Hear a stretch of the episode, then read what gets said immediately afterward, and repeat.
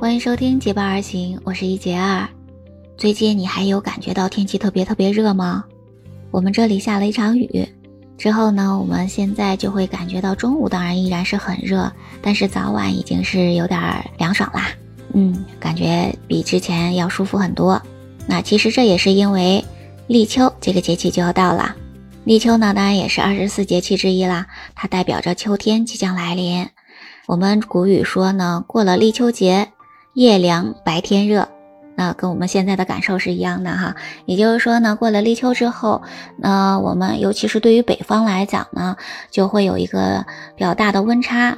也就是说呢，白天虽然依然是比较热，但是早晚已经是比较凉爽啦。所以早上如果出门比较早，或者晚上回来比较晚的时候，还要准备一个防晒衫之类的这个小单褂子，呃，来准备披在身上啊，否则会感觉到有一点凉意了哈。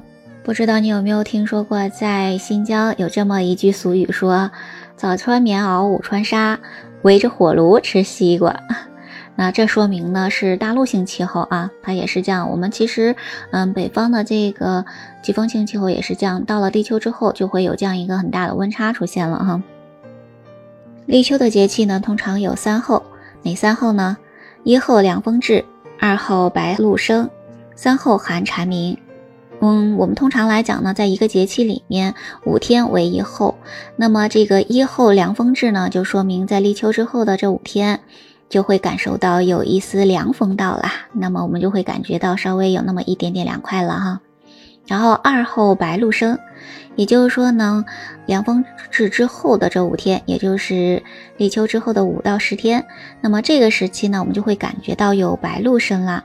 这个白露呢，就是说在早晨的时候，你会会感觉到一丝的雾气。嗯，那也就是说，一般来讲的话，都一天特别热的话，没有这个温差，我们会很难感受到有露水、有这个雾气。那么当温差开始比较大的时候，就会感觉到早晨起来啊，特别早的这个时候，就会感觉到，呃，有些这个雾气，会有这个露珠出来了。所以这个时候呢，叫做白露生。好，那么到了三后。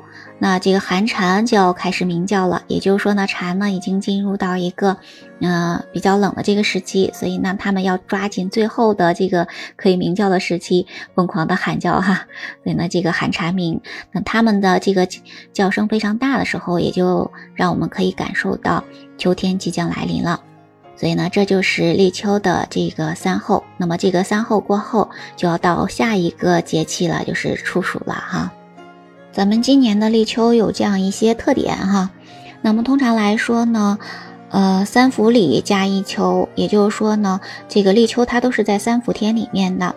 那么在咱们今年呢是七月十六日入伏的，那到了八月十五日是进入到一个末伏啊，是进入到末伏的。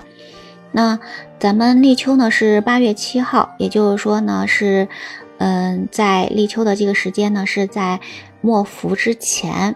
那么末伏呢，在立秋之后，我们把它称为是秋包伏。一般来讲呢，在我们中国的俚语中说，伏包秋凉飕飕，秋包伏热到哭。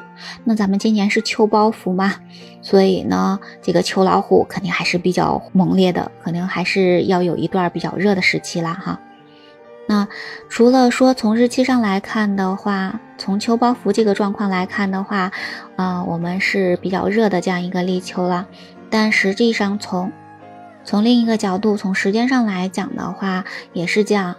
我们通常呢说，呃，立秋呢有早立秋，有晚立秋。什么时候叫早立秋？什么时候叫晚立秋呢？这是有两种情况。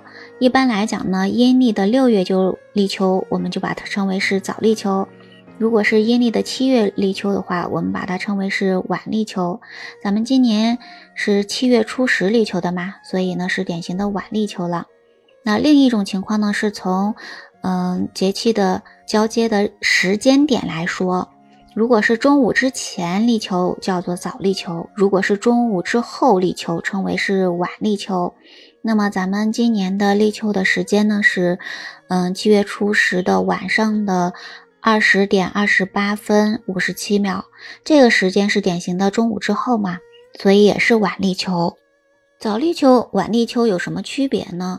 在我们中国的古语中呢，说早立秋凉悠悠，晚立秋热死牛。从这样一个语言中，你就知道咱们今年是典型的晚立秋嘛。不管是从日期还是从时间来讲呢，都是晚立秋，所以呢，哎，也是一个非常热的立秋了啊。那么也就是说呢，咱们这个秋老虎还是比较厉害的。那么咱们立秋通常都有怎么样的习俗呢？一般来讲，首先呢，咱们立秋的时候会要祭祀土地神，因为我们说呢。立秋之后，阳气下沉，果子成熟。那么果子成熟了，很多的地方呢，这个稻子哈也成熟了，这是一个丰收的季节嘛。所以呢，在这个丰收的季节，我们是要感谢土地神的嘛，所以要去祭祀土地神啦。另外还有的习俗呢，就是啃秋瓜。为什么要啃秋瓜呢？那咱们中国的这个俗语中说，立秋前一日食西瓜，谓之啃秋。那这个意思呢，就是我们在立秋前的这一天要吃西瓜嘛。那么这个情况呢，被称为是啃秋。为什么要吃西瓜呢？咱们知道西瓜呢是比较多水分嘛，它是防秋燥的。因为呢，立秋之后刮过的风呢，就会有一些比较干燥了。那么我们要吃一些这个防暑、防干燥的这些东西，所以吃西瓜是一个很好的这个选择。当然呢，咱们还可以喝豆浆，还可以呢，白天喝盐水，晚上喝蜂蜜哈。呃，另外呢，还有一些地方人呢喜欢喝绿豆汤呀、酸梅汤、薏米汤等等。那么这样子的话，来防止我们的秋天的这种干燥的状况哈。好，还有的习俗呢叫做贴秋膘哈。那么在古代呢，呃，夏天特别特别热，我们说过了一个苦夏嘛，这个时候呢，因为天很热，人们吃不下饭，那么你可能呢就会有点消瘦哈。但是呢，呃，立秋之后天气有点凉了，你就要多吃一点来补回营养哈。那这个。呃，对于现代人来讲，这个其实没有多大的这样一个分别哈，因为什么呢？我就记得以前呢，夏天的时呃时候，我总是会瘦那么一些啊，其实也就是过了一个苦夏嘛，吃不下饭哈。但是现在呢，有了空调之后啊，有了空调之后，那么每天呢，嗯，吃饭的时间开开空调，好像并没有那么。呃，吃不下饭，还跟平时的饭量差不多，所以呢，这一个夏天下来也不会瘦多少。所以呢，这个贴秋膘的事儿，呃，可以再商量哈。那么你可以根据自己的实际状况来决定要不要贴秋膘哈。好，那么还有一些地方呢，有这个晒秋的习惯。嗯，因为呢，到了立秋之后，风会稍微干燥一些嘛，所以呢。呃，这个尤其是农村的啊，他会把一些这个收割的菜呀、一些农作物呀拿出来晒晒哈。当然呢，有一些比较潮湿的地方，比如说呢，在那些山区呀，或者说在盆地的地方，那么这个时候呢，要敞开门窗，让湿气呢向外去散发一些。